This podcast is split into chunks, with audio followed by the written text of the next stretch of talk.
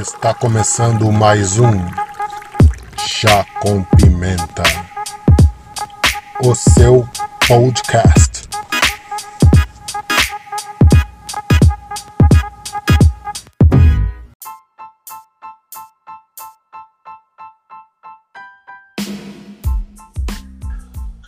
É isso aí, meus amigos. Eu sou o Anderson Rodrigues e vamos para mais um episódio aqui do Chá com Pimenta, o seu podcast.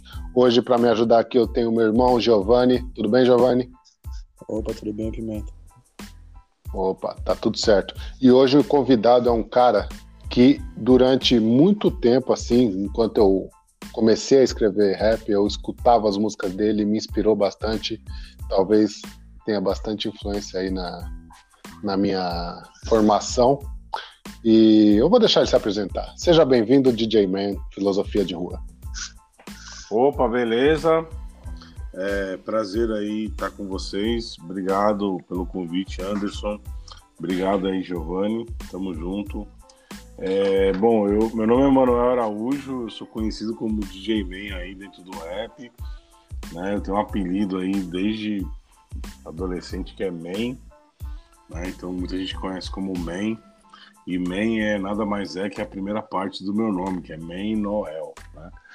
E eu sou, eu sou, eu faço direção de arte, né? Faço, sou fotógrafo, é, videomaker, assim toda a parte de, de, visual, assim eu sempre gostei muito, acabei me especializando nisso e eu faço parte aí da estrutura do grupo Filosofia de Rua, né? O líder e juntamente com o Hugo a gente criou Filosofia de Rua, né? Então a gente está aí, né, com esse convite para bater esse, esse papo sobre um tanto de coisas aí desse universo. E é isso, vamos embora, né? É, tá, dá... tudo certo? Tá tudo tranquilo? Tá tudo tranquilo, graças a Deus, man. Graças a Deus, tá tudo na boa. É... Man, primeiro, ó, é, isso que eu ia começar. Man é fácil que é de manual. Mas DJ, você é mesmo DJ? Você era DJ? Você como que é? Porque eu não vejo você tocando nos toca-discos. A gente vê sempre você cantando e rimando e tal. Como que é isso? É, é, a história do DJ, assim, eu sempre. Eu sou um, Eu achei que eu era um cara tímido, mas depois eu descobri que eu era um cara cheio de vergonha. Um cara envergonhado, né? Então, eu era aquele cara que ia pro baile, né? E eu não conseguia ir pra pista dançar. Não que eu não dançasse, mas eu tinha muita vergonha, cara. Então eu ficava do lado do DJ, ali próximo da cabine, tentava entender aquele negócio. Então eu com o Marcelinho, na, é, as pessoas conhecem o Marcelinho da Backspin Negro. Não, Marcelinho ah, do Câmbio Negro. Marcelinho Câmbio Negro. DJ Marcelinho. É, Sim. É, da trama e tal. Mas o Marcelinho é um amigo de infância, né? A gente tinha uma equipe de baile, a gente, eu tinha uma Garhard, ele tinha outra, a gente juntou os equipamentos e a gente começou a pirar nesse negócio de DJ. Então a minha primeira contato com hip hop foi o disco, né? E eu lembro que eu pegava os, os vídeos, os áudios da Band FM transmitindo de MC na época, né? O DJ 1, DJ Ricardo Medrano, é, pessoal da primeira safra, DJ Malboro, eles passavam Sim. ao vivo, né, via rádio, o, a, a, as edições do Jimmy C. E eu gravava na fita cassete, eu tinha um cassete que eu conseguia deixar em metade da velocidade. Então eu tentava entender o desenho do Scratch, que era tava como se fosse câmera lenta do áudio.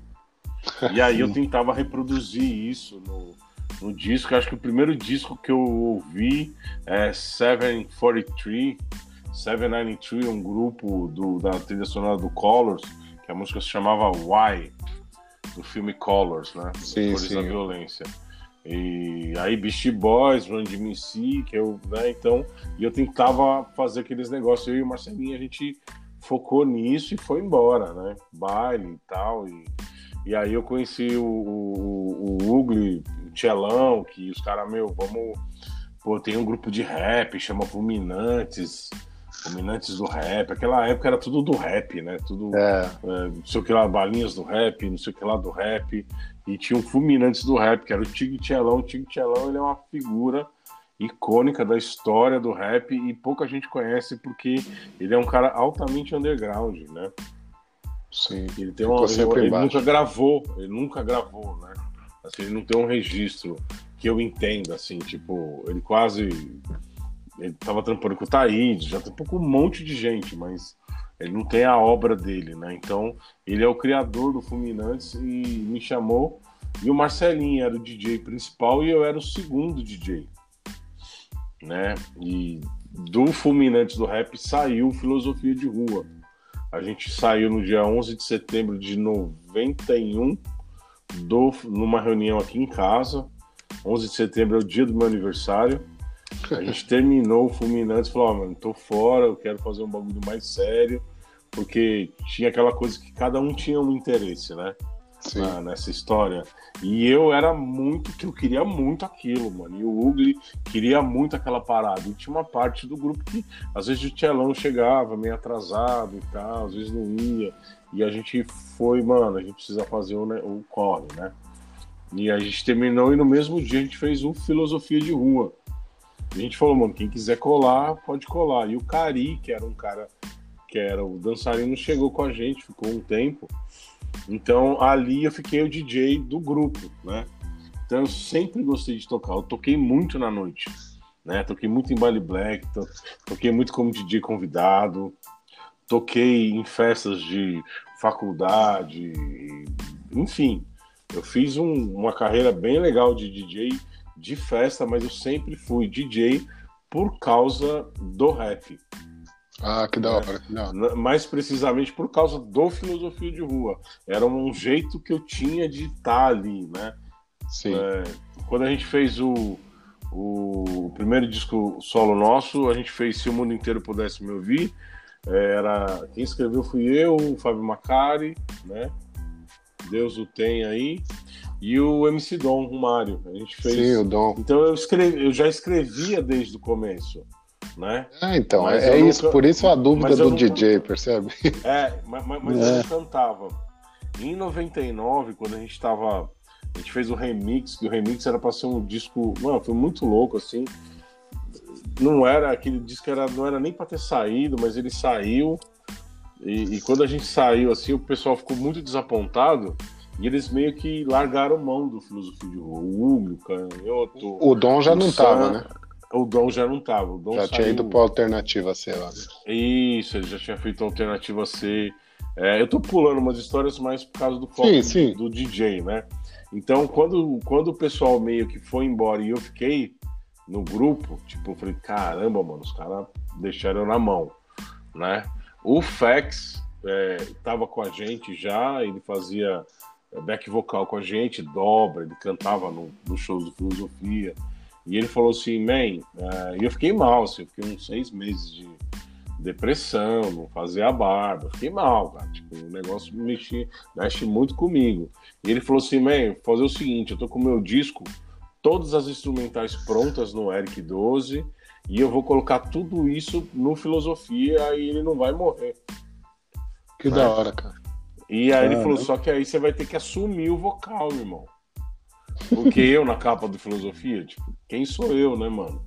Eu sou um, né, eu tô com vocês. Eu falei, pô, Fex, é mesmo, mano? Vai sacrificar seu trampo. Eu falei, não, vou sacrificar não, é a cota. Aí a gente faz do Filosofia de Rua o Unificação, que é o disco mais diferente do Filosofia, o disco mais latino, o disco mais ticano, mais underground, porque ele tinha toda a concepção de estrutura poética do Fex. Sim. É, eu escrevi ali, meu, a minha parte do Salve Essa Flor, e assim, cara, e talvez mais alguma outra coisa, mas tudo era do Fex. Né, todas as ideias e o Eric 12 produzindo. Então aí eu assumo ah, oficialmente. Nesse disco, nesse disco você tem assim, você ouve e você você ouve o Eric 12. É. Você praticamente você ouve muito o Eric 12. A, a, estrutura mesmo assim é, é do Eric 12. Sim, sim. Ele é, tem como... assinatura muito forte, né, na, na, nas produções dele sim, e sim, ali você sim. ouve Sim, você, ele, ele, eu acho que alguém, Eric... alguém que conheça, né? Quando se ouvir aquele disco sem saber a ficha técnica, já ouve e já pensa. Quem produziu foi o Eric 12. Sim, o Eric 12, ele. Quando a gente fez o Unificação, eu, eu, eu, eu tive que fazer essa, essa escolha de ir pro, pro, pro, pro vocal. E não foi uma opção minha, tipo assim, nossa, quero cantar, porque eu sou extremamente é, é, vergonhoso. Eu não sou tímido, eu achei que eu era tímido, mas eu estudo um pouco psicologia de, em autodidata mesmo. Eu falei, não, cara, eu tenho vergonha tóxica, que é aquela vergonha que intoxica a personalidade, né? Sim, sim. Então, é, eu entendo que eu sou uma pessoa muito envergonhada. Mas eu fiz isso por causa que tinha um, algo muito maior, né? Que era o nome do Filosofia. Então, assim, e eu demorei muito para assumir esse papel de líder do Filosofia. Porque eu não queria essa. Eu sou muito low profile, mano. Eu sou muito sim, bastidores, sim. eu sou produção, eu gosto de fazer. Eu sou tipo um produtor executivo, eu gosto de executar as coisas, eu gosto de ver as coisas acontecerem. Por isso que eu me dou muito bem com fotografia, com clipe, com, com as capas, com as artes, com os logos que eu já fiz, enfim, com todo esse meu trabalho. Mas essa história foi que quando a gente estava na formação do Filosofia, eu cantava já, mas eu cantava nos tocadiscos, né? Histórias do Coração, aí Sim. tinha lá é, Tô de Saco Cheio, que é uma música que eu que eu fiz já no Vale da Experiência, os caras, pô, man, canta essa música aí, que é tua, é legal, você escreve bem e tal. E aí no, no. Enfim, tem essas coisas, né?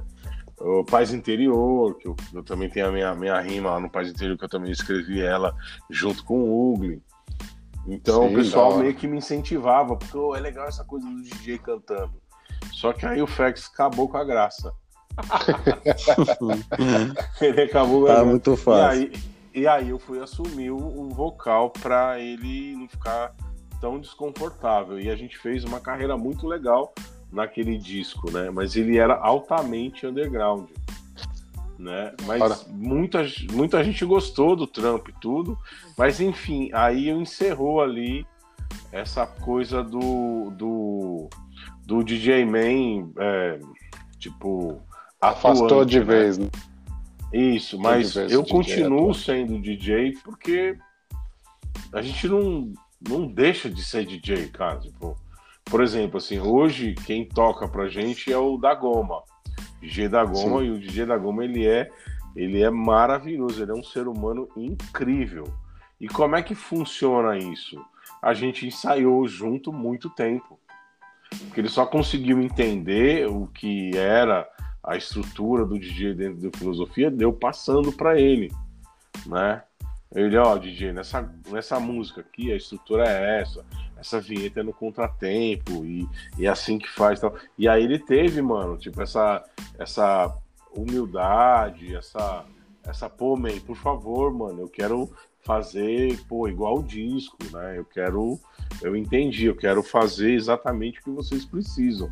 Porque não adianta eu trazer um, um profissional Exato. que seja muito bom ou excelente, maravilhoso, se ele não faz a proposta, né?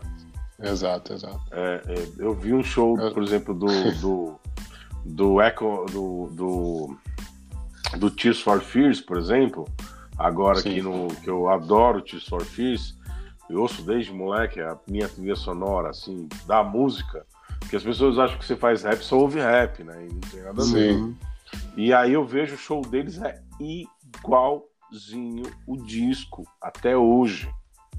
Né? Ontem eu tava vendo na MTV um show do Red Hot Chili Peppers. Cara, é igualzinho. Então é exatamente isso. E o Dagoma ele vem e coloca as vinhetas iguais. Ele coloca. Ele respeita o, o, o, o, o fonograma, né? Aquele resultado sim, daquela sim, época. Sim é o que você ouve em casa, você vai no show, você quer ver aquilo. Né? É, então, mas é mesmo eu, isso. E aí, o DJ, ele me ajuda. Por exemplo, eu fiz as três edições do DMC Brasil aqui 2015, 16 e 17 no Teatro Sérgio Cardoso como produção. E aí ser DJ faz toda a diferença nessa hora. Porque eu sei a hora, o time do DJ, eu sei a hora de bater a foto, eu sei a hora de filmar, eu sei que eu eu tô no ritmo do DJ fazendo sim, meu sim, trabalho. Sim.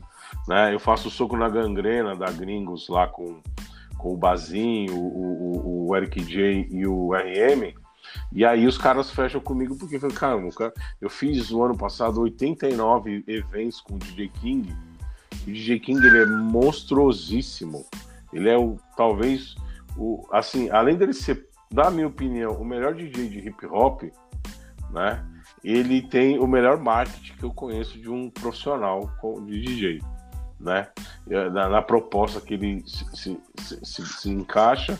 E aí a gente fez 89 baladas e ele falou, cara, consegui achar alguém que, que entende.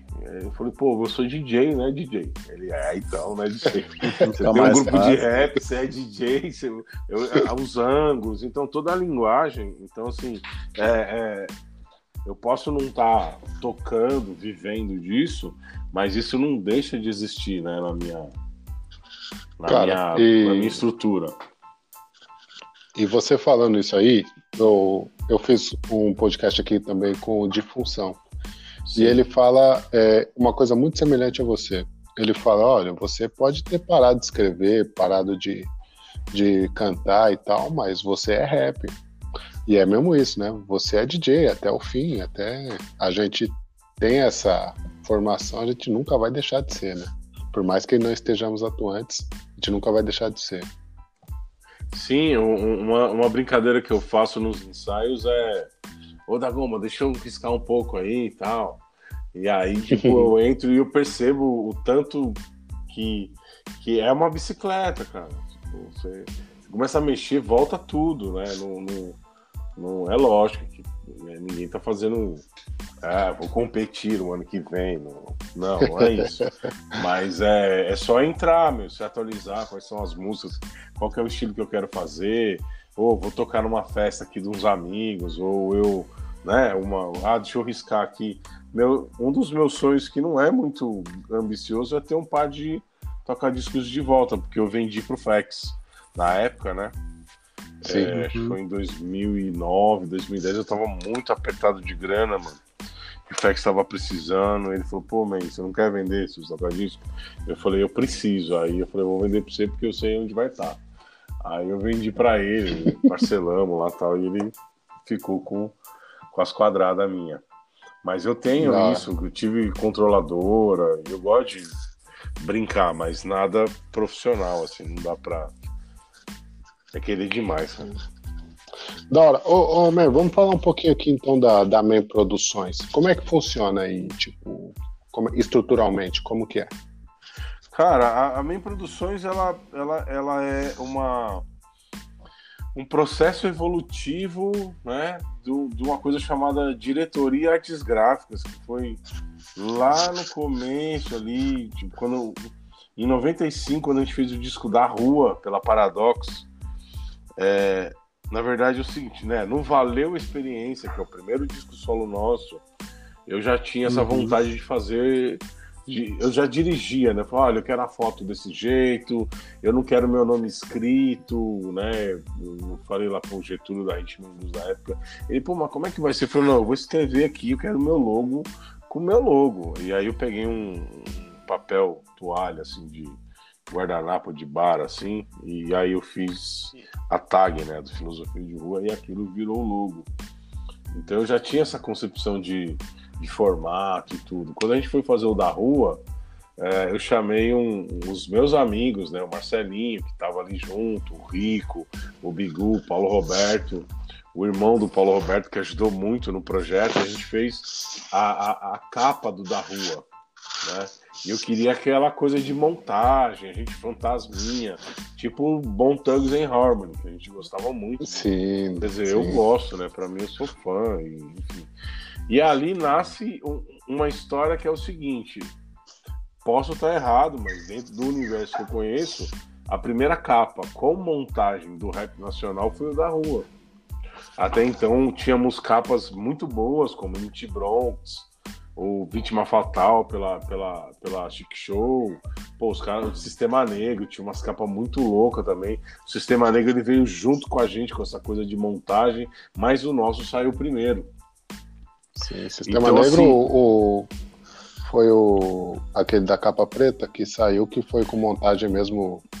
não, série, na verdade, né? é, então a, ali era ali não era um, uma montagem, ali era uma era uma, um pestap, né? Você você deixava tudo preto e branco e você pintava, é, pintou de azul, né? É um, e aí tem uma colagem também do, no disco do Bem-vindos ao Inferno, que o, que o Vlad que fez, mas é coisa de fotolito. A gente está falando do digital, né? Por quê? Porque não, se, não tinha máquina para que aguentava o processamento de Photoshop, que na época era o, se eu não me engano, era o 2.5 na época.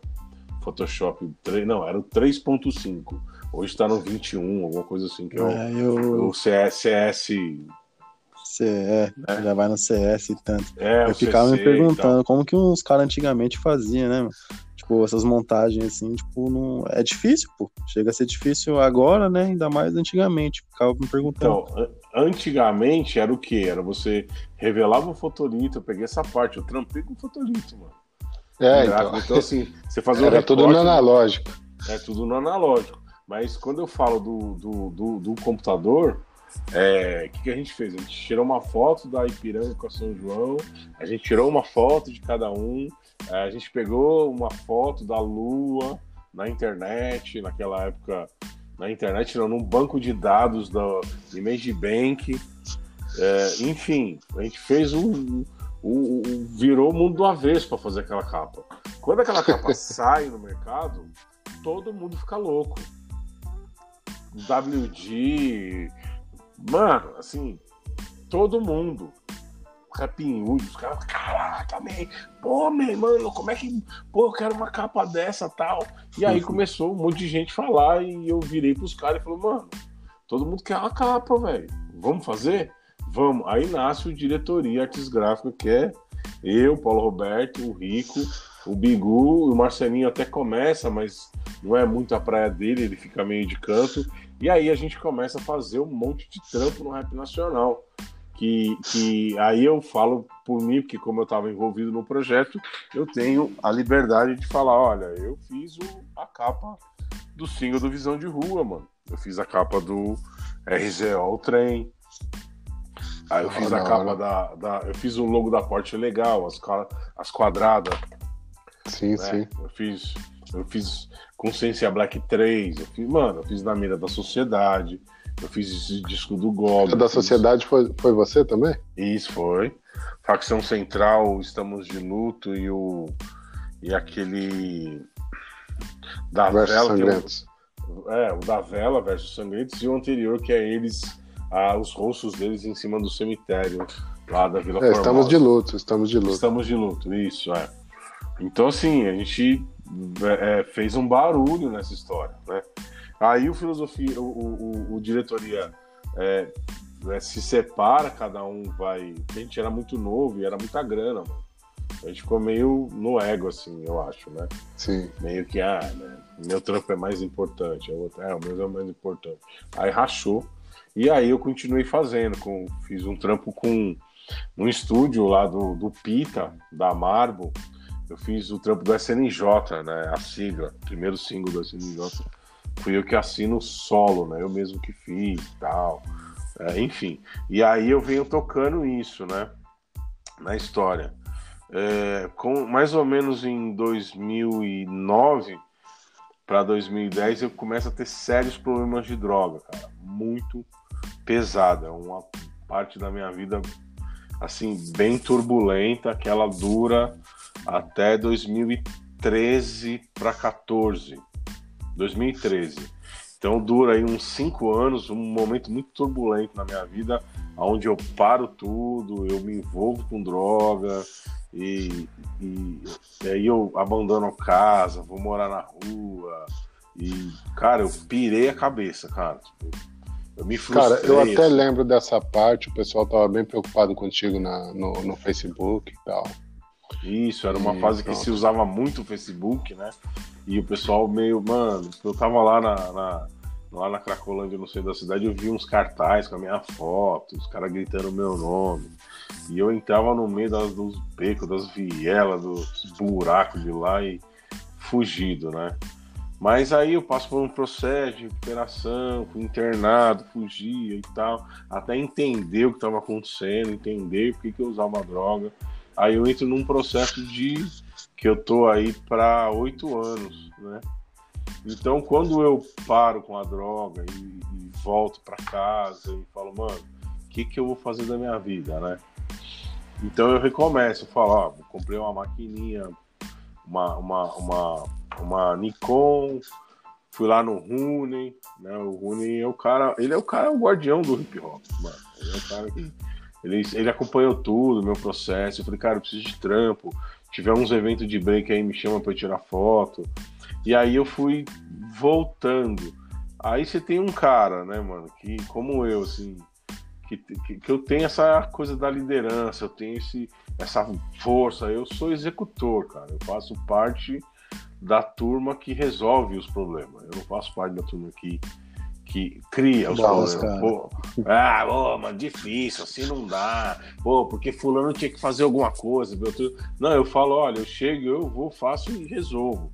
Então eu crio, eu crio muita turbulência onde eu tô. Porque as pessoas invejam isso demais, mano. É incrível. Anderson, é como isso acontece. Né? Então eu, eu peguei o meu perfil do Instagram, que era minha filosofia, por muitos anos ficou assim, eu comecei a postar minhas fotos e oferecer meu trabalho dentro do hip hop.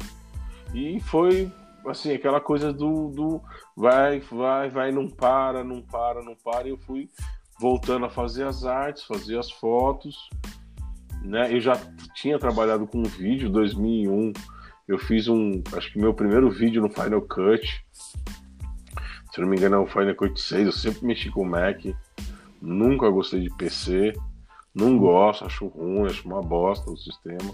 Enfim, é, eu, eu, eu, tive um Mac, mano, em, dois, em 93. Eu tive meu primeiro Mac. Imagina, em 1993, você com um computador na sua casa, um Mac. Era surreal no Brasil. Porra, fala sério. Surreal, é surreal. 93 para 94, foi final do ano. E era uma maquininha bem bacaninha, assim, mano. Mas era aquela coisa, né? Mas, enfim, tinha um, um, o sistema OS lá, enfim. Então eu, eu, eu venho crescendo no mercado, né? Firmando meu espaço, criando meu estilo de fotografia. Eu sou um apaixonado pelo centro da cidade, então eu uso, eu criei um estilo meu, tipo de cotidiano, urbano. É, é né? e as falar. pessoas gostam, gostam muito disso. E, mas eu não faço porque as pessoas gostam. É, é aquela coisa de você vai fazendo, as pessoas vão vendo e vão se identificando. E aí, pô, man, pô, eu queria tirar umas fotos, mas tipo aquelas lá que você faz, cara. Aí eu criei é, um projeto assim que. Eu criei um projeto. Pode, pode falar, falar, pode falar. Não, desculpa, desculpa, falar. Não, não, fica bom. Eu, eu criei um projetinho que era um, um, lance assim: eu pego uma pessoa que eu acho que é legal e eu faço uma sessão de fotos no centro da cidade. Uhum. Né? Aí eu falo, ah, vou pegar o, o W, por exemplo, do RPW. Aí peguei e fiz umas Sim. fotos dele pirando com São João, 7 de abril. Aí peguei o Paniquinho lá da Zona Leste. Pô, Paniquinho, vou fazer uma foto né? TL. Aí eu fui pegando o pessoal. Aí eu tô tentando fechar com o branco do P9 para ele colar lá. Eu já falei sim, com sim. Crônica, mas é uma coisa que eu não. Como eu não tenho agenda, eu vou fazendo de forma orgânica, assim, meio desengonçado. É, quando tiver um tempo, né? Quando tiver um tempo, desenrola, é, vai lá. Mas, mas, eu, mas eu quero. É assim, quanto mais tempo eu vou me afastando daquela loucura que eu vivi, mais eu vou vendo que eu sou capaz de fazer, saca? Então, assim, tem uma coisa que separa as pessoas de realizar o sonho delas.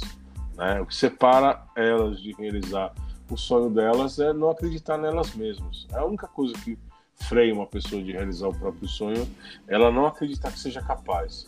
E eu tive que ir lá no fundo do poço, cara, para eu entender que, tipo, eu era um, um puta cara, mano. Tipo, sabe? Com umas ideias muito legais, vontades de fazer, mas um cara, eu me vi um cara frustrado, né? Em 2009. Eu tava no trampo que eu queria, eu tinha uma noiva maravilhosa, eu era, né, cara, de um grupo muito legal, que tava gravando um disco novo, eu tava, né, eu tinha um carro que eu queria ter, sabe? Eu tinha. Só que quando eu olhei para tudo isso, veio um vazio, cara. Muito louco, assim. Aquilo que eu lutei, assim, pelas que eu achei que era o que eu queria, chegou na hora, não era, mano. Eu tive que dar um reset na alma, sei lá, alguma coisa assim. E aí tive que ir lá no fundo do poço. Não estou justificando, mas dizendo assim, sim, espiritualmente, sim. talvez o que eu olhando hoje, né, 2020, o que, que aconteceu em 2009, né, com o Man e tal, eu acho que talvez seja um, foi um reset, cara. Eu tive que é, me tá conhecer primeiro, me conhecer interiormente, né, saber, pô, cara, qual é a emoção que eu tô sentindo, agora eu tô com raiva, por que eu tô com raiva? Né? Qual é a minha história? Quem sou eu, né? Não sei se vocês já se perguntaram, né? Claro que, na claro. vida. Quem sou eu, né? O que, uhum. que eu uhum. sou, né? Eu sou aquilo que me falaram que eu era para ser. Eu sou aquilo que eu realmente gostaria de ser. Né? Eu sou um resultado de uma expectativa do outro. Quem sou eu, cara? Né? Então, e eu venho desde 2013 para 14 é, é, trilhando a minha história, né? Que é essa que hoje as pessoas começam a falar, pô, mano, pô, pô, homem, caramba, mano, seu trampo é legal.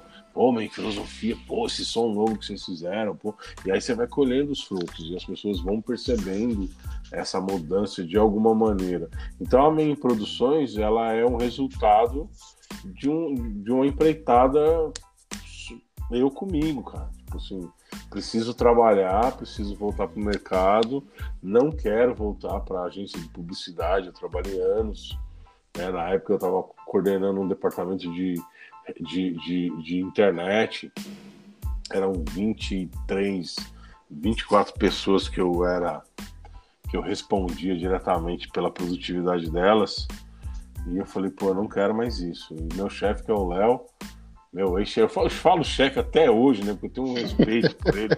Meu chefe, foi pô, que chefe, Mas o Léo Corvo, ele é o cara que fez o clipe Histórias do Coração, né? Botou dinheiro ah, no bolso dele. Ele, ele é um cara é, sensacional, assim. É uma das minhas é, referências de ser humano, né? E ele, eu trampei anos, assim, para ele. Ele foi o cara que pagou a primeira internação, né? Para desintoxicação e tal. E ele é um cara sensacional, né? Então ele, ele, eu trabalhei muito tempo em agência de publicidade, né? E eu sou um cara que eu, eu sempre achei que eu não era merecedor daquilo, né? Algo dentro de mim falava, é, meu, você, você tá mais aí nesse negócio, você não, você, você é um cara pequeno, né? É muito louco. É a própria briga interna, talvez, né? Porque assim, eu nunca tive estudo, cara. Eu tenho sétima série incompleta. Então você tá numa agência de publicidade, tipo, a oitava maior de faturamento da América Latina. Você coordenando 23, 24 pessoas com sétima série incompleta. Ah, mano, bateu uma inferioridade ali em algum momento, sabe? Mas, cara, há tantas histórias aí, você é só mais uma história de sucesso, cara. Tem que pensar assim. Sim. Se você for, for olhar por esse lado mais amplo, né? Mas eu digo quando quando eu olho para mim, é, assim, é complicado. Nossa, chega um né? estado do que às vezes é difícil você olhar para si e, e, ter esses pensamentos. Né? Aí Mas, é isso. O, o que, que eu faço hoje? Eu dou todo um suporte aí para várias, várias, vários segmentos dentro do hip hop, o break, o grafite, o rap, né, que é mais consolidado porque conhece o meu trabalho, também porque conhece o filosofia de rua, né, mas eu venho com essa coisa de é, eu me dei muito bem com a fotografia, né, com essa coisa do conceito que eu criei, e eu venho da arte, né, eu, eu, quando as pessoas falam, pô, cara, você, você tava ali no logo da Forte Legal, eu falei, pô, tava, fiz também e tal. Pô, você fez tal, isso, eu fiz também, na Mina da Sociedade, caramba. Pô, você fez o Reviravolta Máfia, fiz o Reviravolta Máfia.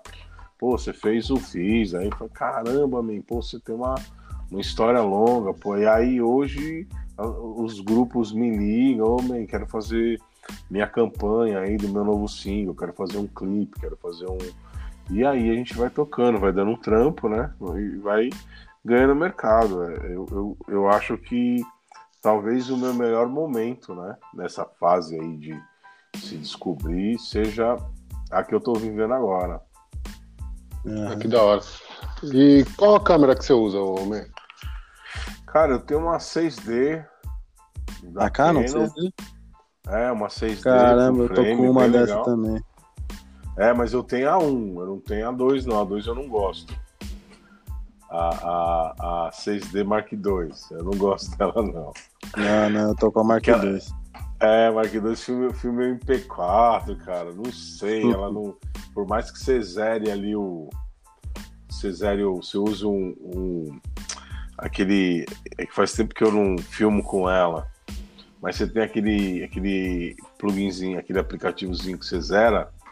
Ah, zera o, o, ela fica toda lavadinha, mesmo assim o preto fica muito escuro, a máxima fica, a, a, a, fica muito escuro. Mas eu tenho ela e tenho uma Sony 6300 que, pô, é um xodozinho, né, cara? É, um... é aquela primeira um... câmera ainda não... Que vai estar sempre ali. É, eu tenho o, é, eu gosto muito dela, eu tenho uma tem umas lentes assim, tipo 105 milímetros 2.8. Eu tenho uma 2405, eu tenho uma 3575 2.8 também. Uhum. Cinquentinha, que eu sou apaixonado. Cinquentinha de lei. Nessa aí é 1.8 ainda, cara, mas ela é bem legal, não, não tem muita distorção, quase nada. Ô, homem, você que você tira foto bastante de, de break, né? De, eu vi lá de é um estilo bastante urbano, né? Bem street mesmo, é bastante underground. É, depois experimenta, uh, tenta arranjar uma 8mm. Cara, é muito massa as fotos. Sim, ficam, me falaram muito dela.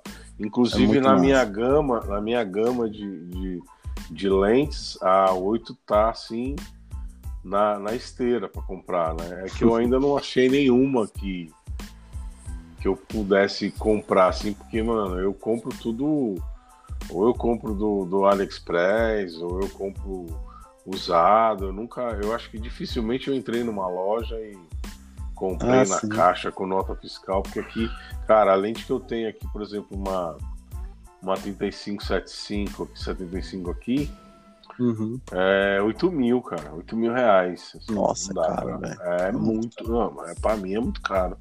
Eu só tenho essa lente porque o meu primo me deu de presente. Ó que uhum. presentão. Ele falou, ah, tô, eu tô com a... Que meu primo, primo o meu primo, ele é padre salesiano e ele viaja o mundo, né, cara, nas missões dele e tal. Sim. E aí ele falou assim, olha, ô, ô primo, eu tô com uma lente aqui que o pessoal da, da, da, da área alfandegária aqui da, do, de Guarulhos me deu, cara, de presente. E eu não tenho nem câmera, você não quer ver se serve pra você. Mas que chegou lá, até assustou. Eu né? catei minha moto, cara, fui lá no aeroporto. Ele falou, e aí, serve? Eu, falei, eu chorei na hora. Eu falei, você tá brincando, Toninho. Salente aqui, olha aqui no Mercado Livre. O, Mercado Livre é mais em conta, né? Falei, 8 é. mil. Ele falou, você é louco, é sua. Bom proveito. Falei, pô, vou vender a lente, eu vou. Eu falei, não, você tá louco, vou vender lente nada, mano. Você deu um upgrade no trabalho, cara, que é, é. as pessoas veem as fotos, sabe? Fala, parece, pô, parece profissional mesmo. Aquela galera mais exigente, assim, né? Porque. Pô, parece a, profissional, quanto, é profissional. Não, mas eu digo assim, quando a lente, quanto mais clara a lente é, melhor o material dela. É, a nitidez, fácil, é, a, a, nitidez é muito boa. Então, quando você pega um, um, fotógrafo atuante no mercado, ele tem as lentes mais caras, né? Então, a, as pessoas conseguem identificar essa semelhança da tua foto chegando muito próximo do resultado daquele fotógrafo da, da, da, vai, o fotógrafo das estrelas, tipo assim, assim, só a nomenclatura pra gente dizer. E aí você sai daquela coisa do daquela lente mais escura tal. Mas assim, eu nem acho que eu sou um bom fotógrafo, porque eu não sou tão dedicado. Aonde que tá meu diferencial? Eu sou um bom pós-produtor. Então, assim, Sim. eu pego a foto, eu, eu, quer dizer, eu já faço a minha foto, já faço o meu vídeo, já pensando na. já na sua edição. na minha edição. Então eu já, eu já faço a coisa. É um negócio muito, muito maluco, né? Você, tá fotografando, você já sabe qual a paleta de cores que você vai usar. Exato. Qual é. o formato que você vai usar, se dá para o que, que dá para fazer com a imagem, se deixar espaço embaixo, o que, que pode colocar, deixar espaço em cima, o que, que pode colocar. É, Sim, é muito sinistro, exato. né, velho? Quando você tem essa visão assim. É, é, eu, eu, é até estranho de falar, mas é, pô, é absurdo. É, eu acho que é a coisa da, da, da, da mente fértil, cara, criatividade. Né? Eu não desenho nada, mano. Não sai um. Se eu fizer um desenho aqui, sai aquela casinha com as, é. com as pessoas, tipo palitinho com bolinha no, no rosto de bolinha. É, é, mas eu tenho uma criatividade de imaginar, de criar as coisas. Né? Eu desenhei muito, até meus 12 anos, alguma coisa travou. Né? Eu desenhava muito, assim, eu desenhava muito gente andando de skate. Então eu pegava aquelas, aquelas revistas overall eh, de skate da época e eu ficava desenhando os caras. E, pô, eu tenho esse caderninho, eu desenhava bem, cara. Mas aí eh, deve ter acontecido alguma coisa, eu não me lembro o que, que é, que eu parei de desenhar. Mas essa coisa do, de imaginar, ela é muito presente na minha vida e eu foco muito isso no profissional, me ajuda muito. Né? Que uhum. eu, eu, eu, eu, chego ali, eu já imagino o lugar, mas fotógrafo mesmo é aquele cara que tira a foto e ela sai igual né, à realidade. Assim, meu, tira o chapéu. Eu não sou esse cara, eu tô tentando, né? Eu vi que. poucos. Se, se, né, se é mais, como que eu falei, você é mais voltado pro lado do underground, né? Mais, mais street, mas eu vi lá também que você fez umas fotos de comida, né? De, de refeição lá, vi uns hambúrguer lá também no seu Instagram. É. O é. que, que você tá achando dessa parte da. Então, eu da, sou da um cara que eu, cara, eu me vendo mal demais. Eu sou um péssimo vendedor de mim mesmo. Eu sou um bom vendedor de qualquer outra coisa. Mas o que que acontece? É, as pessoas me conhecem mais por causa das fotos do Instagram, que eu faço um trabalho assim bem minucioso para colocar, eu coloco uma sequência lógica dentro da minha visão do que é lógico e uhum. tal, e acaba saindo as coisas que eu gosto mais. Mas eu faço editorial de moda há muito tempo. Uhum. Eu, faço eu faço culinária já há quatro anos. Né? Cara, é, é insano. Mas não sai no meu Instagram, é isso que eu tiro foto. É, é... Tem que postar, pô, uma foto por dia eu poderia postar, eu tenho material para isso. Eu, que eu, é que eu cuido de um monte de coisa, cara. E, e aí eu, eu, eu, abraço tudo, eu quero fazer tudo. tudo e eu tô agora. E... Esse, na pandemia fez eu entender que, tipo assim, olha, Manuel, você vai ter que fazer escolhas, cara. Então, assim, você precisa focar um, pelo menos em duas, três coisas, que é o segmento mais forte da tua, tua, da tua atuação aí profissional e focar, porque não dá para você fazer tudo. O problema de tudo é que eu acabo desenrolando muito bem tanto a arte, quanto a foto, quanto o vídeo. É, eu aprendi, a, a, publicidade me deu essa, essa coisa da memória descartável, que é o que?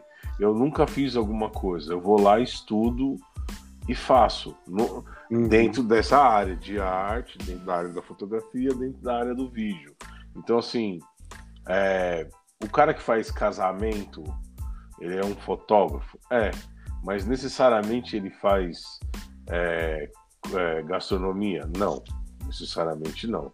São coisas completamente. Newborn também, também não. São coisas uhum. completamente diferentes. Eu sou o cara que encara o negócio. Eu vou lá e faço. E aí eu, eu, eu, fiz casamento, três casamentos, mas é uma coisa que eu não gosto de fazer. Eu fiz assim, o cara me ligou e falou, olha, você já fez casamento? Eu falei, meu, já, mas não é meu forte. Você quer pegar esse trampo? Quero. Eu cheguei lá, o cara me deu o cartão dele, botei na minha máquina e tu, tu, tu, peguei o roteiro E, e, aí, pô, parabéns, pô, trabalho lindo, meu, pô, muito bom e tal. E por quê? Porque eu fiquei estudando os 10 dias que antecederam a, o trabalho que nem um louco, cara. Fiquei testando, uhum. acertar a luz, enfim, é, essa coisa de, de. Mas eu faço outros trabalhos há, há, há um bom tempo, mas aqui não, não sai no meu Instagram.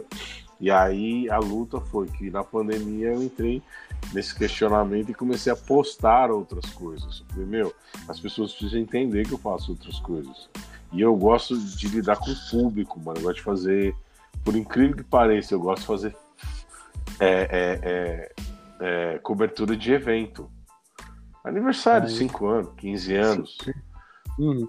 Confraternização familiar. Eu gosto de fazer essas fotos porque eu dirijo as pessoas. E as fotos elas saem muito boas por causa da direção. E aí isso me dá um prazer, cara, muito grande. E, e é uma área que, que, que paga-se bem. Né? Sim. Porque o rap no Brasil é difícil, viu? Eu faço porque é onde eu acabei me encaixando, porque tem esse amor no, na, na, na, cultura, né? Eu tenho muita amizade dentro do segmento, mas, é, mas graças a Deus, cara, faz um, dois anos para cá, isso tá acontecendo cada vez menos, é, sabe, o pessoal reclamar do preço ou pedir desconto, fazer mais barato. Antigamente tinha. Eu tive um caso de um, de um grupo que o cara me ligou e falou assim: pô, man, então, queria que você fizesse as fotos do meu grupo e tal. Eu era o cara que eu falava o preço por telefone. Ah, meu, isso uhum. aí a uhum. gente faz está tanto, né? E o cara, pô, meu, mas, pô, não achei que.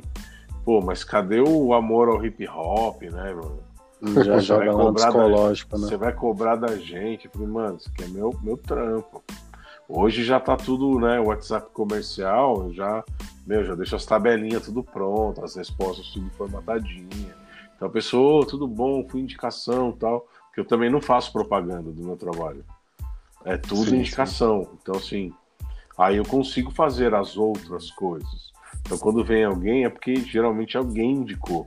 E eu mando um áudio, falo, pô, obrigado pela tua ligação e tal. Eu vou te mandar aqui a minha apresentação e algumas uma tabela de alguns formatos que já saem com frequência e tal. E aí eu mando pff, os links e tal. E aí ou a pessoa some, né? Nunca mais responde. Ou é, ou a pessoa dá uma continuidade. Pô, legal, gostei disso aqui. Né? Pega a tabela, responde e tal. E aí a gente continua ou não. Né? Então eu não perco sim, mais sim. tempo. Né? É, amamos o WhatsApp Business. Cara, ajudou minha vida. Ô, ô, ô, fala aí, tem alguma, alguma história curiosa aí nessa, entre as fotos ou filmagens, aquela que inesquecível, assim? Ah, a gente, pô, facção central tem coisas. É, é... Ah, bem, perdeu lá. bem interessantes. Vamos interessantes. Vamos, vamos colocar assim, por exemplo. Né, uma coisa, uma curiosidade que quando a gente foi fazer as fotos no, no o CD, ele tem um, ele segue um roteiro, né? Sim. O Estamos de luta, é os caras no crime, aí prisão, né? Caixão, morte, velório, né? enterro. Então tem todo um a, a, o, o processo. A gente conseguiu criar uma história no encarte, né? Que o facção ele era muito grandioso, né? Então ele queria algo. Eles não falaram isso, mas a gente entendeu que era isso. A gente quer uma, um CD igual ou tão foda quanto um Sobreviver no Inferno. Menos que isso a gente não quer. Não falaram com essas palavras.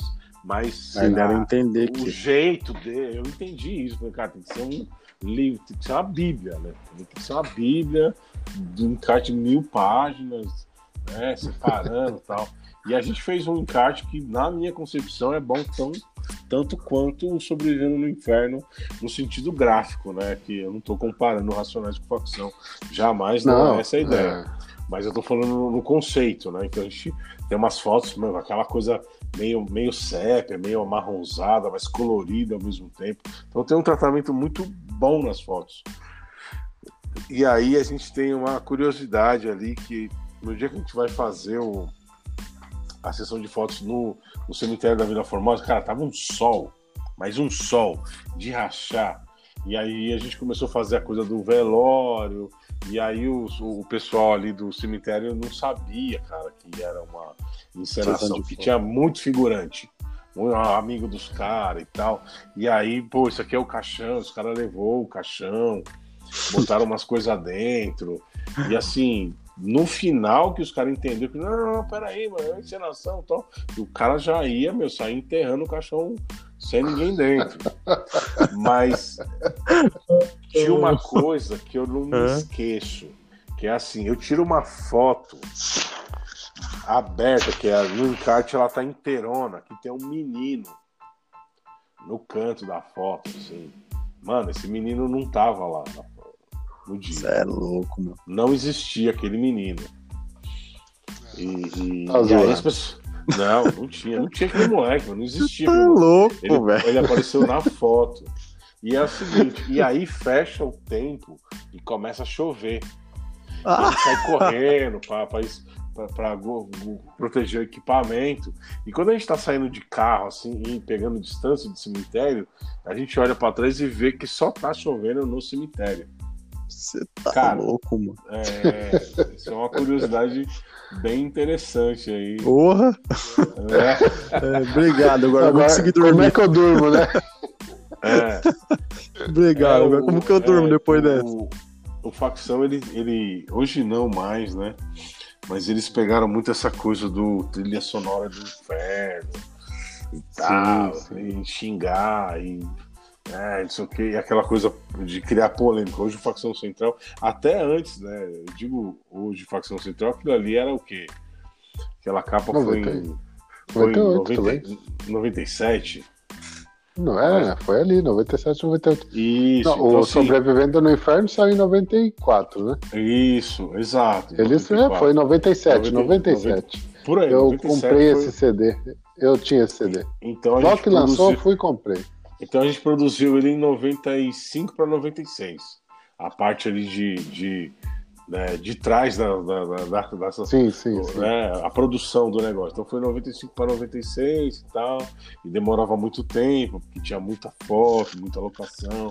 E bom, tem que arrumar as armas, tem que arrumar as drogas, e tudo era real. Né?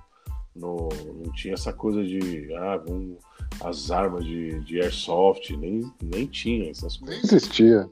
Aí o, o, então quando a gente, é, por exemplo, naquela época o facção estava muito é, atrelado à coisa da polêmica, né? Porque eles entenderam que a polêmica dava audiência, né? Uhum. Filosofia de rua é fruto de uma polêmica também, né? Então quando o facção entende isso, esse disco deles vem muito reforçado essa ideia de somos a trilha sonora do inferno, Não, é, muito esse... pesado Facção Central era muito. Tem nove, nove músicas, nove faixas. Uma, duas delas tem 12 minutos, que é Brincando de Marionetes e Detenção Isso. Sem. Meu Deus Isso. Hoje em dia, é. né, alguém conseguir parar 12 minutos para ouvir uma música. Então, mas, mas era a cultura da época, né? Racionais. Sim, não, eu escuto. Né? Tipo... Eu, eu acho que eu, que eu canto inteira. E, então. E assim, eles têm uma legião de fãs, assim, cara, que é inacreditável. Facção Central mesmo com a saída do Eduardo e tal. Ah, Enfim. mas eles, eles vieram no, numa mão que pra época pedia aquilo e eles foram diferentes, não é? Sim, sim. Eles, é, é, é, é o espaço deles, eles têm um espaço na história, assim como os outros grupos também têm. E, e quem não tem é porque desistiu antes, né, de criar essa esse espaço Sim, que claro. eu falei agora há pouco do lance de você acreditar no teu sonho.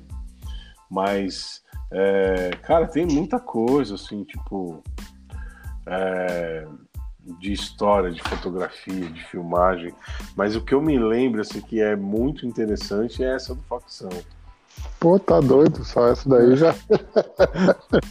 eu vou Legal, contar pra né? vocês aqui pra vocês. Ai, cara. Ô, o, ô. Oi. Não, vai, segue, segue. Não, eu ia falar do. Da, o fruto da polêmica, né? Por exemplo, quem que é o Filosofia na, na, na história do rap? Filosofia é, é aquele grupo que fez a música Cor da Pele e não influi em nada. Uhum. É, e aí deu mó rebu, né, mano? Eu fui agredido lá pelo, pelo cara do Black Panther, que era o grupo da época, que era o, o Crânio, que ele era do Islã e tal. E aí um monte de gente comprou a história, a Folha comprou, a MTV comprou, e aí os caras ficam, é, é negro, é, é, branco sofre racismo. E aí eu tinha, pô, eu tinha 16 anos, mano. Então eu não tava entendendo nada. Eu falei, cara, e assim, falei, pô, mas como é que é isso aí, né, meu? Vocês é, entrevista na rádio, saiu na Folha, a MTV, o Thunderbird falava toda hora, e aí todo mundo queria ouvir a música. E aí cada um foi criando opinião, a música tocava na rádio, todo mundo pedia, e aí a gente vira esse grupo aí meio meio meio maldito, né? Assim, maldito o que que é? Que não é bem falado. Sim, As pessoas sim. acham que maldito é alguma coisa de sei lá, nefasto. Magia né? negra, né? É, não, é, é algo mal falado, não é bem falado. Né? Então ele é maldito. E, e, e, e, aí a gente cria uma a raiz da gente nessa música. Só que isso gera um problema grande, né? Que o, a formação original do Filosofia é eu, o Ugly, o Brian, que na época era o SJ, e aí ele tá ali com a gente e tal. E aí quando a gente fala dessa música, ele sai do grupo. Simplesmente, é? mano. Não, mas vocês estão loucos, eu sou preto e vocês vão falar que a cor da pele não tem nada. Né? E aí ele sai do grupo, vai tocar a vida dele. E aí o Dom entra, né? E aí a gente grava a coletânea, Jurados de Morte a cor da pele, não influi nada, e o Dom sai do grupo. Porra. Entra o canhoto, né? O canhoto ele entra nessa. Ele entra nessa história quando o, o Brian sai, mas o, o, o Dom só grava e sai do grupo. E a gente fica os três ali tomando porrada. É, e aí essa música faz muito. Destaca muito, o Getúlio virou e falou: vamos gravar um solo de vocês. Tá bom. Aí o Ugly vem assim para mim e fala: ah, o Dom quer voltar. Eu falei, mano, o cara já saiu uma vez, ele vai sair de novo. Fala, ah, se o cara não entrar, eu saio. Eu falei, ah, meu Deus do céu. Tá bom. Aí chama o Dom. Aí o Dom vem, grava, a gente escreve o mundo inteiro, tal, quem é você, né? As músicas, né, tudo. Faz o disco. O mundo inteiro a gente fez primeiro. A gente sa saiu lá do ateliê estúdio, o, o, o Getúlio levou para o Armando Martins e começou a tocar e estoura sem o disco para vender e fica uma loucura. A gente começa a fazer show quarta, quinta, sexta, sábado, domingo. É que nem louco, cara. Tipo, meu, tocou um muito, tocou muito. Muito, muito. Ficou um ano em primeiro lugar, tanto a cor da pele quanto se o mundo inteiro pudesse me ouvir. Ficou um ano, cara, toda sexta-feira. E o primeiro lugar. Filosofia de é. rua. É. Né? Então, é, aí o que, que, acontece esse lance da, da, do seu mundo inteiro? Cara, eu tinha 16 anos, a gente colava no Santana Samba e a gente não tinha uma divisão dentro do Santana Samba. E meu mundo era o Santana Samba, mano. Era a Black Media, a Chic Show, a SP DJs do Natanael Valêncio, né? Onde a gente conheceu a Ruby, a Ruby era a mina que, que marcava no caderno o nome dos grupos que iam se apresentar. Aí depois a Ruby começou a cantar. Então a gente começa toda a nossa história desses grupos, o RPW, Fatos Reais, o Filosofia de Rua, tudo nessa, nesse cenário, né? Então, pra gente, mano, ali pro Hugo que escreveu, pro Dom, a gente tinha essa visão de igualdade, né? Sim. Mas a gente foi infeliz em algumas colocações. Né? O, o, o Ed Rock fala do negro limitado, dessa raça falida, sofrida, oprimida, mas o, o, é diferente de que o Dom, descendente de italiano, falar raça falida. Não tem propriedade para falar. mas ele não falou com. Não falou por mal, né? Falou... Não, falou, não, não falou, mas é, querendo é, é, é, minimizar, né? Dizer que a raça sim, era falida. Mas a gente foi extremamente infeliz nisso. E a gente assume e passa, né? O, o Valeu Experiência, a gente fez duas, três músicas para falar disso, né?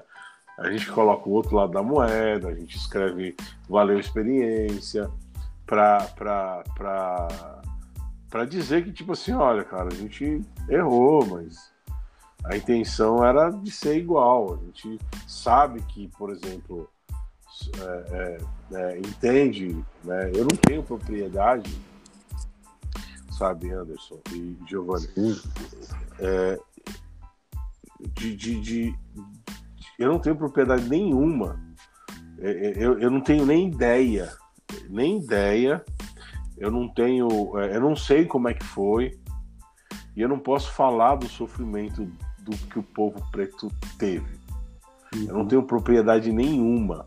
O, o mínimo que eu posso fazer, como, como eu, como MEN, Manuel Araújo, é, é, ter um respeito muito grande pela cultura, porque eu sou da cultura, que não é, tipo assim, eu sou um branco na cultura dos pretos, né? E, e, eu me cresci nisso, eu me cresci nisso e as pessoas hoje elas precisam, elas entenderam que no mínimo elas precisam me respeitar, porque eu não venho de uma trajetória de querer arrancar nada de ninguém, muito pelo contrário, eu tenho uma, uma vida dedicada a isso dentro do movimento, né?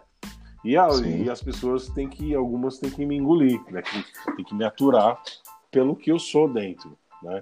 Mas não precisa gostar de mim, mano. Nunca pedi para ninguém gostar de mim. Mas e o respeito é legal. Então, assim, uhum. o, o, mínimo que eu posso fazer é, é, é de, de, além de de, de, não ser racista, ser antirracista, né? É, quando falaram, quando eu falei assim, olha, eu sofri racismo de, de, um, de um negro, uma, uma preta, professora de história, com todo amor e carinho, me chamou e me explicou que aquilo que eu estava falando que era uma ignorância minha, uma ignorância no sentido da pessoa não saber a história, né? Sim, sou sim. ignorante desse, desse, dessa história. Falando, não existe racismo reverso, velho. Deixa eu te explicar aqui, ó. Quando você entrar num lugar e uns pretos, tipo, te olhar estranho, você precisa entender que é, é o natural. Quem fudeu com a vida deles foi a raça branca, foram os europeus. E você representa isso. Então, se você tocar a sua vida, continuar, alguns vão perceber que você não é igual àqueles que eles temem ou que eles têm raiva. E você precisa entender isso, né? Então, é, quando o Brown fala na entrevista lá que, pô, seu filho é branco e, e tá defendendo os pretos, pô, tem que tem que ganhar um prêmio, né? Tipo assim, tem que ser incentivado por isso, né? Porque tem é porque a cultura do racismo, ela, ela nasce dentro de casa, mano. Né? Como é que eu peguei minha mãe esses dias atrás e falei, ó, oh, mãe, criado mudo não existe, ó. A história do criado mudo é essa aqui, ó. É mesa de cabeceira, é uma mesinha de cabeceira, né? Aí o outro pensa, ah, porque mulata tipo exportação, ó, amigão, deixa eu te falar um negócio, ó fala isso aí não, cara. não tem mulato tipo exportação.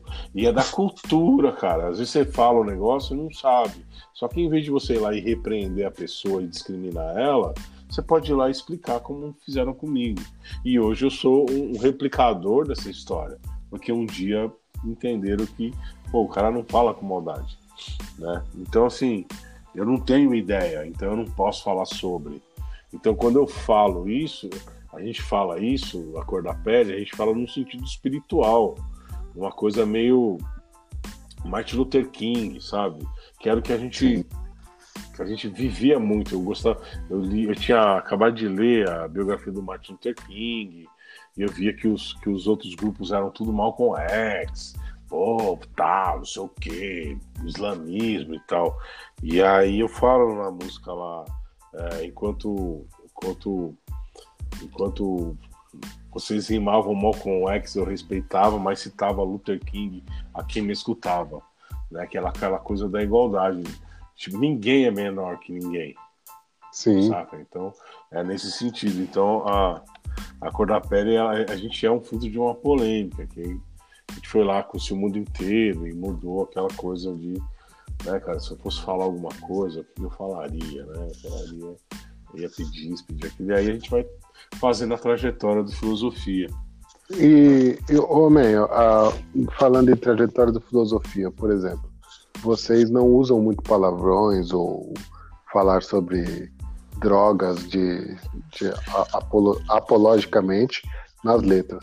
Isso desde sempre foi um, um ponto de ignição que vocês estabeleceram? Um é, ou, ou, ou aconteceu apenas? Não, sempre foi um cuidado. Sempre foi um cuidado porque, é, primeiro que a gente tinha. Eu sempre fui louco demais. Desde eu me conheço por gente, eu sempre fui aquele curioso que, ah, mano, isso aqui deu um barato, e aí, então eu vou usar para ver qual é o barato. Então eu sempre fui muito arrogante nesse sentido, assim, né? Nunca escutei ninguém. Então eu era muito louco, mas é, eu nunca achei certo divulgar esse tipo de coisa. Tipo, vamos fumar um, ou vamos. Né? Então, assim. E filosofia de rua sempre teve uma diferença é, religiosa. Né? O Brian é, de berço do candomblé, né? O canhoto, eu acho que ele era budista ou alguma coisa assim. Né? Eu era espírita na época. Né? Eu sempre fui uma maçaroca, né, cara? Eu sempre fui é, meio. É, já fui Rosa Cruciano, já, já fui espírita, já fui na Umbanda, já fui no Candomblé, já fui. Eu sempre fui muito curioso, cara. Então, eu, eu meio que queria entender as coisas. Já. Mano, eu li 19 livros dos 21 da cultura racional. Eu meio que já. Fraternidade Branca, São Germán, já estudei um monte de coisa, assim, né? Então, talvez eu tenha me perdido até por causa de tanta informação, né? Método Silva de controle mental, como terapia, radiestesia, enfim, né? Um monte de coisa aí na história. Então, filosofia tinha essa coisa do de, de tentar chegar na unidade, né? Na unidade que é o que? A igualdade entre as pessoas. Então a gente sempre teve essa preocupação de não sempre se referir a Deus como uma, uma supremacia, né? Tipo assim, Deus, independente do que você acredita, Deus está acima de tudo e sempre uma ideia positiva, né? Nunca usar, assim, às vezes. Se a gente usou palavrão, cara, em música, talvez sejam duas ou três palavras e elas foram ali colocadas de uma maneira que se fazia necessidade, sabe? Sim, sim. Não, não era uma é. coisa de. Ah, não lembro. palavrão porque causa. Sim. É, então é bem bacana. Eu lembro muito do, do Filosofia de Rua por isso. Acho que eu eu me baseei muito nisso e a gente também no grupo não, não, não colocava. Isso é até um. Você falou do Paniquinho. O Paniquinho eu conheço há muito tempo. Eu sou da cidade de Tiradentes também, a gente estava ali. Sim. Aliados, né? De, é, aliado. O, o, o, FP, né? É, aliados UFP.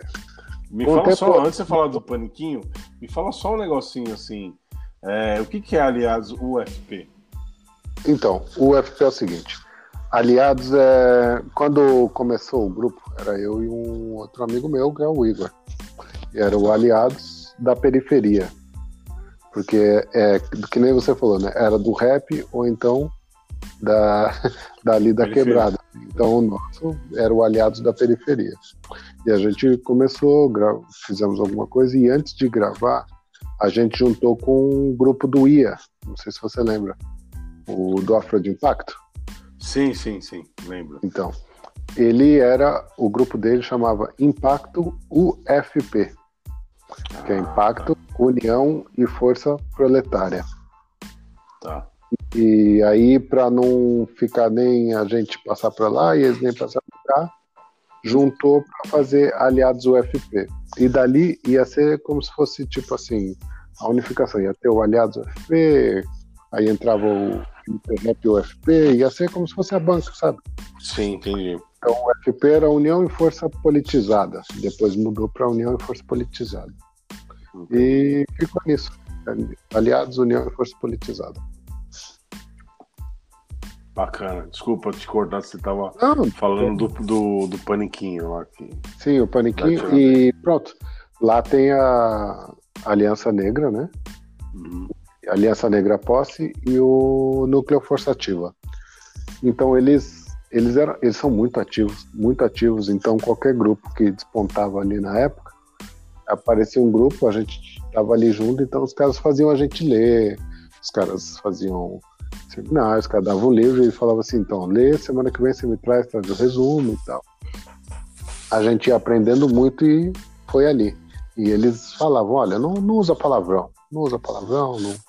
porque a gente não precisa, a gente precisa que a, que a sua mãe escute a música. A gente precisa que o, o, a mãe do jovem que vai ouvir escute a música também. Muito Imagina. íntegro, né? Muito íntegro. Então isso entrou na nossa cabeça, então a gente acabou que não usou muito. É que nem você disse, nas minhas músicas tem duas ou três palavrões no máximo. Quando tem. Na época, e... essa coisa do. Se não se segmenta e se cria uma. É, eu não tenho nada contra. Eu ouço não, músicas, tem palavrão. Eu ouço e gosto. Não, eu ouço e gosto, é verdade. Eu lembro que o Nick é um, ele, é um ele, ele, A gente decidiu seguir. O, o Nick eu não lembro que ano que era, mas, cara, era muitos anos antes deles gravarem Fogo na Bomba. Ele me cantou esse refrão lá na. Ele tava na frente do Teatro Municipal. Ela tava lá, a gente ficava lá na galeria chutando lata, não tinha o que fazer, a gente queria fazer alguma coisa. Né, cara, e não tinha internet, tinha nada, era né, procurando alguém para ver se fazia a nossa, né? Diferente da molecada de hoje que eles vão lá e fazem. A gente é. precisava de alguém que tivesse dinheiro para poder fazer, porque o acesso era era difícil, né? Como é que naquela época lá 94, 95 você ia gravar? Sim, equipamento, sim. estúdio, é, a capa, não, não tinha condição. E aí a gente ficava ali chutando um lado e o, Nick me falou assim: ah, né, eu fiz uma letra aqui, pá, fogo na bomba, e daí como é que é? fogo na bomba, pô, velho. E aí você ouve 10 anos depois. 10 anos não, tô até exagerando, acho que uns. Não, 93, acho que foi isso mesmo. Porque... 93 tal. Fizeram o que? 98, 99, por aí, será? É, por aí, acho que 98, né? 99. 98. E, a, e ele tinha saído, acho que desde 93, Não, dois, 94. 2000? Lançaram o CD. Em 94 ali ele já tava cantarolando esse refrão. E, e, é uma música apologia ao uso. E eu, eu cantava muito. Eu gosto até hoje, acho da hora.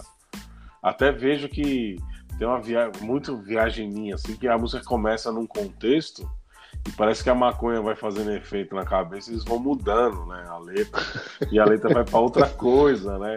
Eu sempre tive essa viagem com todo respeito aí a, a, a, obra deles, mas a viagem que eu sempre tive nessa música foi essa, né? Que ela começava falando, e aí, aí eu falei, caramba, que nem o Drink no Inferno do Quentin Tarantino, né? Sim, sim, parece sim. que você começa o filme, você toma um ácido e ele tá tudo bonitinho. Aí dá uma meia hora de filme, derrete, o bagulho bate, e aí vira vampiro e. Nossa, o filme des, descambela com uma outra coisa. Você fala, meu, que coisa louca, né? Esses caras tudo usam droga, não é possível. Mas enfim, é, é, a gente sempre teve essa preocupação, cara. E de não a gente foi falar de, por exemplo, o Hugo foi falar de Jesus Cristo em, em 2011, no Era Pra Ser Assim. Porque sim, o Brian sim. insistiu. Eu falei, Brian, não, mano, nós não fala Jesus Cristo, irmão. Nós não fala Oxalá, nós não fala, nós fala Deus. E aí o Brian, não, mano, mas pô, deixa o cara falar do Jesus dele, pai e tal. Aí ele canta malandro e não ladrão, ele fala, Jesus Cristo com certeza no meu coração, Tá? Não, não, não, sou malandro e não ladrão. E aí foi a primeira vez que fala, né? Não que. E eu era evangélico e tudo, a questão não era essa. A questão, a questão... não é. Então é o que a gente se propõe a fazer, né? Exatamente, é, o, é, a estrutura do grupo. Filosofia de rua, mano. A gente tem que falar de uma saída. A gente tem que falar de, de, de, de, de que, que existe jeito, né? Eu não. Nada. Ah, mas vocês não falam de, pô, da violência. Falei, então, irmão, é que a violência é, os grupos falam que, que, que tem isso como. como a gente fez a noite de ontem que fala de uma noite que não aconteceu nada de violento. Né? Mas essa noite é aqui, a paz plano no ar, como eu sempre quis. Todas as famílias sem medo podem dormir. Deus, olhar por vocês e por mim. Espero que outra noite sejam iguais a essa aqui. Aí você fala, pô, que mensagem da hora, mano. Sim, sim. Paz Interior, enfim, são todas as músicas que, que a gente tinha essa proposta. Poderia fazer uma música diferente? Poderia, mas a gente ia sair da proposta, então a gente não fazia. Ô, ô Ney, é, classifica para mim aí três, três, três músicas do Filosofia de Rua que você é ali. Para mim, essas três aqui são as.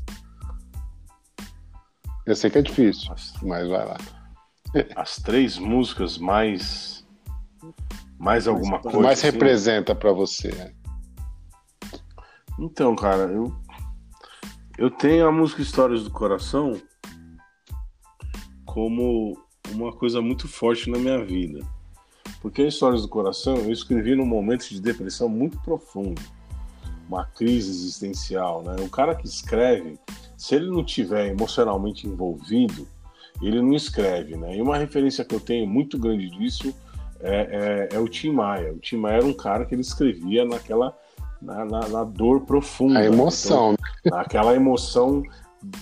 O que ele estava vivendo. Saindo de dentro da pessoa. E, e, talvez por eu gostar muito de Tim Maia, assim eu gosto muito de Cassiano, de Hildo também, é toda a minha escola musical, né, antes do rap. Mas o Tim Maia eu tenho um, um amor maior, assim, por causa dessa coisa que, tipo assim, porra, mano, ele era um cara que ele não gostava dele, assim, ele achava que ele era feio, ele achava que ele não ia ter uma mina, você vê o filme, ele tem vergonha, pô, sou gordo, pô, sou preto, pô, sou feio, aí o Roberto Carlos é esse cara bonitinho, branquinho aí, então sempre é. teve essa coisa do Tim Maia, e, e aí a história dele conta, né, mano, aquela coisa assim, de bastidores, que ele, que ele paga, pagava pagava as profissionais do sexo lá para ficar conversando com ele. Que ele queria, ele era carente. Ele era é. um cara extremamente é, é, carente, depressivo pra caramba. Então, eu tava naquele momento ali, eu ficava ouvindo o disco do, do Wildon, né? No loop, assim, ela é, acabava, eu voltava o disco, acabava, eu voltava no compacto que eu tinha. E eu ficava fumando ali um, uma maconha na época que eu fumava, eu ficava né, a luz de vela, e eu ficava assim, caramba, né, mano? Eu perdi minha mãe com 3 anos de idade, né? Ela morreu de doença de Chagas. E minha tia, que é minha mãe adotiva, me, me, me trouxe para São Paulo com 3 anos. Eu fiquei, acho que uns 3 ou 4 meses, assim, com essa coisa de perder minha mãe. Eu não entendi muito na época, porque eles falaram que a minha mãe tinha ido embora, né? Então, uma criança de três anos, se falar que ela foi embora, era melhor se falasse, olha, ela foi pro céu, papai do céu buscou, sim, né? Sim. Falar, ela foi embora. Então, na minha cabeça, entendeu? Minha mãe me abandonou. É, então, ficou uma coisa muito marcante, assim, na minha vida. E aí, quando eu tinha esses, sei lá, uns... Acho que eu tinha uns 19 anos, assim, bateu essa deprê, cara, de eu não conheci minha mãe, cara e eu ficava, pô, o que foi minha mãe e tal, não sei o quê. E aí eu, naquele momento ali, falei, vou escrever alguma coisa. E eu usava o Wildon, né, como fundo de, dessa história. E eu, e eu, em vez de escrever da minha mãe, eu fui escrever do sentimento, né, da ausência de alguém. E aí eu saiu essa coisa, eu falo pelos pais que perderam seus filhos e pelos filhos que perderam seus pais, né? E aí sai a música Histórias do Coração. Né, aquela história, no encarte tinha um, um anexozinho nas primeiras 10 mil cópias, com fotos de crianças desaparecidas, que aí em 98 no Rio de Janeiro encontram uma criança no Rio por causa desse encarte. Né? Aí em 2004, foi 2004 ou 2006, teve o Salve Geral. Né? Aí a Débora faz o movimento Manjimaio e elas usam a música Histórias do Coração. Né? Eu falo pelos pais que perderam seus filhos e pelos filhos que perderam seus pais. E aí retoma isso e a música volta de alguma maneira assim. Não é que volta, ela sempre foi tocada, né? né? Ela sempre tocou na 105 e tinha um clipe. Sempre, sempre. Mas é, rolou esse negócio do, do, do coletivo Manjimai usar, né? Uma das músicas lá que representava elas era o Histórias do Coração.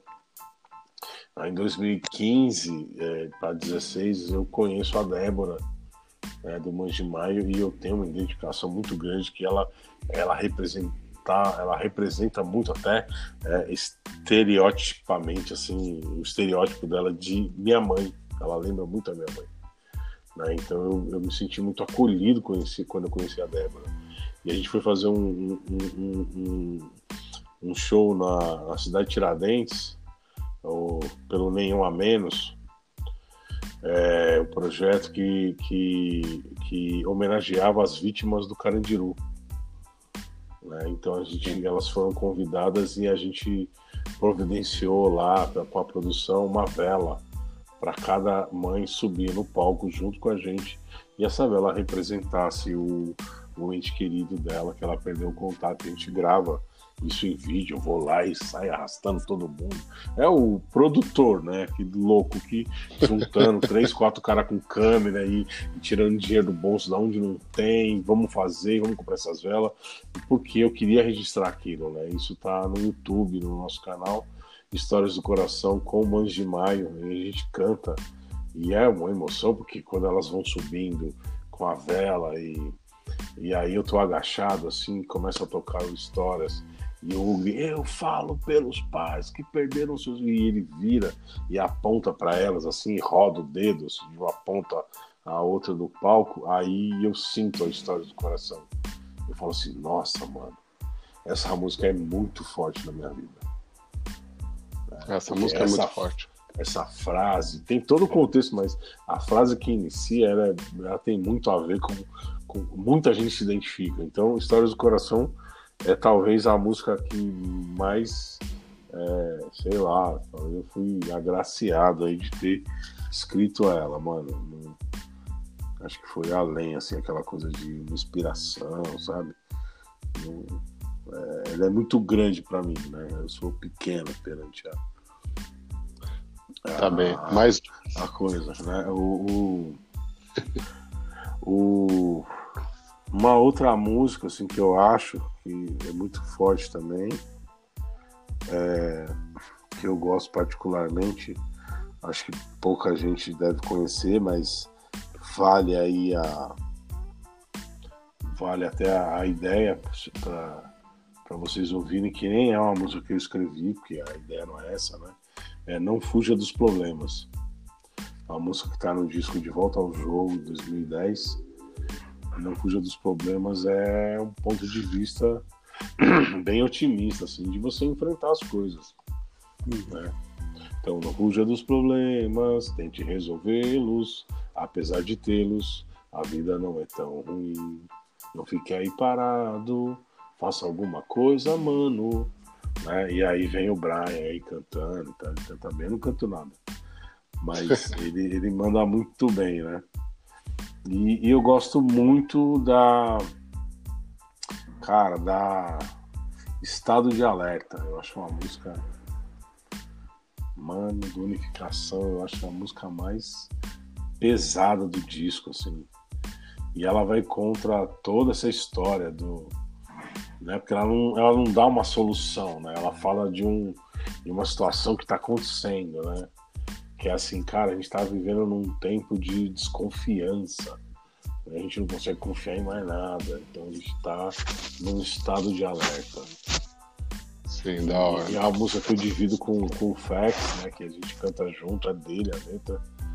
Mas é, ali eu, quando eu cantei essa música no estúdio lá com o Eric, eu falei, cara, eu acho que eu posso ser MC, cara. Então, assim, tem muito a ver com, com a minha história, por causa. Foi ali que eu falei, eu acho que dá pra eu cantar. Não sou MC, eu, eu, não, eu, eu, não sou um MC, viu, Anderson? Eu não sou um cara que. MC é o Ugly, né? O Ugly é MC. O, o Branco P9 é MC, sabe? Os caras. Os caras são monstros. Não, os caras é monstro. Tipo, Arnaldo Tifu é MC. Tipo, os caras que é MC mesmo. Você fala assim, não, esse cara aqui é Max B.O. É MC. Eu, eu enrolo, mano eu tenho uma inspiração, e aí eu tenho uma ideia, e a ideia é muito boa, e aí o, o Brian, pô, vamos escrever, e aí falou, ó, oh, Brian, escrevi esses negócios aqui, aí se o Hugo estiver perto, pô, o Hugo soma, entendeu? E aí eu vou cantar minha parte, aí eu fico ali dias, mano. Tenho o meu MacBookzinho aqui, o microfone condensador, uma mesa, e aí eu fico treinando, treinando horas. pra chegar no estúdio e botar a voz, e o Hugo vai lá e. Coloca a voz. já tá. Já tá. Mas eu consigo fazer. Da hora, da hora. Eu consigo fazer. É, é. Me sinto muito à vontade. Porra, já é bom. Eu, eu, eu gosto muito da O que seria de mim sem você. Canta de. Nossa, essa é muito boa, né? Essa é muito. Essa é... é o Se Não Fosse Você, deixa eu ver aqui. A gente. É, a gente se não um... fosse você, se é, não fosse você. O... Te indico você ouvir, talvez. É uma outra leitura do Hélio Branco que ele fez no. Ele fez no Hip Hop All Stars, a gente foi convidado. A... O projeto dele é fazer remix de uma música, né? E a gente falou, ah, mano, se não fosse você, é uma música bem hip hop, que fala do, né, fala do, do resgate do rap na vida do cara tal. E, e aí ele fez um remix, mano, ficou pesadíssimo. Ficou meio. um beat meio Eminem, meio. meio. Ficou pesado, mano. É, é bem diferente de filosofia. Filosofia é mais RB, né, mano? É mais blues é um bagulho mais cantado. Tanto que a gente nem tem boom bap, né? É, Deixar, vou procurar, tá... a gente vai ouvir.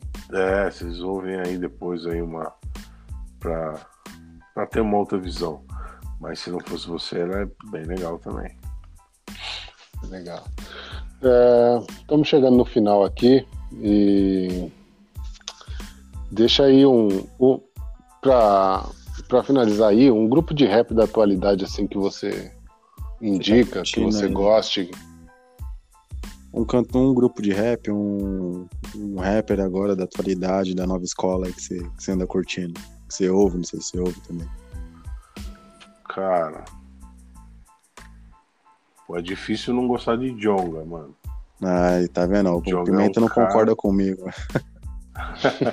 o Jonga é embaçadíssimo porque ele não é trap, né? Uhum. Ele é o repão mesmo ali, seco, uhum. aquele rap de batalha, né? Que vem lá do de 2000, né? Final de 2000. Uhum. É, que é quando entra aquela coisa do, da, da, batalha de MCs, que sai o MC, da, que sai, né? Marechal, que sai é, é, Rashid, enfim que sai esses, essa leva de bons MCs, muito bons de batalha, né? Ele, ele tem essa. Ele, ele é esse cara hoje, né? Tem muito cara bom, mas eles é tudo trepeiro, e eu não tenho nada contra. Eu acho muito ah, foda o trampo dos caras. Mas o Jonga, ele é um cara que eu gosto muito de ouvir, porque ele tem essa bandeira, né, do, do dos pretos, do empoderamento, ele fala mesmo, ele é, ele é tipo racionais, saber, ele, é, ele é o racionais, mano. Ele é o racionais. Assim, não comparando, de novo, né? Não querendo comparar o Jonga com racionais, mas essa, essa causa, né? A, a, a, essa massa, não é máscara, se sentem máscara, representadas pelo Jonga, mano. O Jonga ele, é um Ele é o cara... cara que abraçou a causa dela. Ele é o cara da nova geração que abraçou ele, a causa. Ele é, ele é a causa. Né? Ele é a causa. Ele é o cara que tá no poesia acústica falando de amor, mas ele tá falando fogo nos racistas, mano, no disco dele. E ele faz um disco por ano e os discos é pesadíssimo. Três anos, três grandes obras.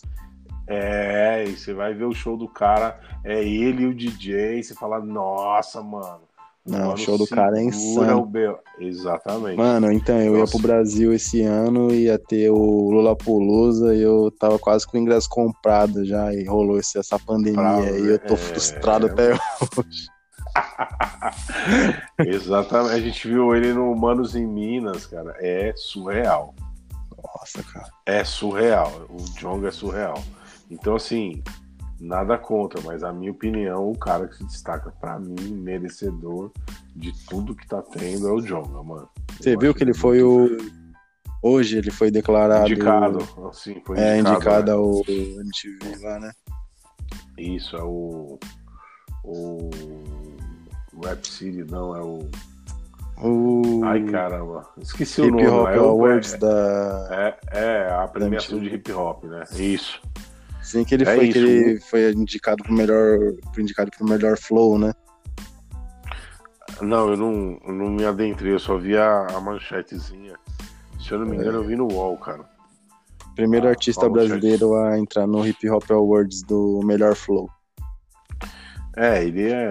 Não é à toa, né? Então, pra mim, ele é o cara dessa geração nova aí, atual, que se destaca, tipo assim. Pra mim é ele. É. Depois você dá uma conferida lá também no Lennon. Não é bom. Não, o Lennon é muito bom. Não, o Lennon é muito bom. O Vietnã é muito bom. Eu gosto. Hum. Vários moleques eu gosto, assim. Tipo, eu Sante. gosto do BK pra caramba, Santi. BK, BK eu gosto demais. É o líder em movimento. Sim, muito, muito, muito. Vários caras. Mas é o que eu falei. O, o, ninguém, tal, pra mim, ninguém representa mais a, a essência do rap que é a militância, que é a luta contra o sistema, é a luta pela, pelo direito da minoria, que é a maioria, o bagulho é invertido, né? Como é que a hum. minoria é a maioria, né? É a minoria do acesso, é a minoria, né, do, do no sentido do, de, de, ter as coisas, né? Então ele é, ele é o rap na essência. É, é, hoje o rap, ele, é, hoje o rap ele tá muito nessa onda, sabe, de zoeira, não que o rap não possa se falar disso, né? mas ele nasceu com um propósito de, de, de, um grito, né, cara? Um grito de exclusão. Então a, a cultura também é, ela faz parte desse grito, sabe? Você falar que você quer ter as coisas, faz parte, mano. Eu não acho que esteja errado. Os caras que falam, mano, eu quero ter uma mansão, eu tô querendo as notas, tá tudo certo. Eu, eu não acho que isso tá errado. Só que falar só disso, e aí todo mundo falando só disso, é muito provável que todo o que vem, o que veio anteriormente, seja meio que enterrado e esquecido, que é o propósito, Sim. que é o que? É o Public Enemy, mano. O rap é, é o Public Enemy. O Public Enemy é a maior influência do Racionais e o Racionais nunca escondeu isso né? Back, looking for the cinching. Então, quando o dia escurece, então toda você pegar tudo isso, o pânico na zona sul é o Dom Melinda High e, e, e, por aí vai, assim. Então essa postura, a coisa do, do punho cerrado e o Jonga ele é isso hoje. Então ele é, é, é um cara que tá ali para dizer assim, olha, o rap ele também ele tem a militância, apesar de ter o, os, os aí que fica falando da balada, das drogas, das hum, minas, da maconha também. O hype, que você é isso e eu sou aquilo, hum. que uhum. também é, é, é, uma cultura que veio da batalha, mano. Você pegar lá o Notorious Big, ele era na rua ele ficava falando que ele era mais foda que o outro por causa disso, por causa daquilo. Isso é o rap também, mas ele é uma coisa que não, não, não pode virar só isso, mano. Tem que ter alguém que levanta a bandeira. Então quando os caras faz o, o, o, o, a versão, o Dexter faz a versão do Racionais e chama, né, mano, o, o Jonga, chama o Coruja, né? Aí você fala, pô. Não é. Ainda bem, né? Ainda bem que, que tá tendo alguma coisa, porque os caras os cara não deixam, né, mano? Os caras não deixam o negócio morrer. E aí o Jonga ele tem essa importância pra mim, né? Dentro do rap hoje. Da hora, da hora, man. É, Fechou? Uma dica cultural aí pra galera. Uma dica cultural. Cara, eu vou dizer, não sei se é uma dica cultural, mas eu vou falar um pouco de uma coisa que é bem bacana. Que é assim, ó, leia o maior número de livros que vocês puderem, vá ao maior número de exposições que você possa ir, né? Conheça os artistas, mesmo que na internet, não precisa ser presencial, não.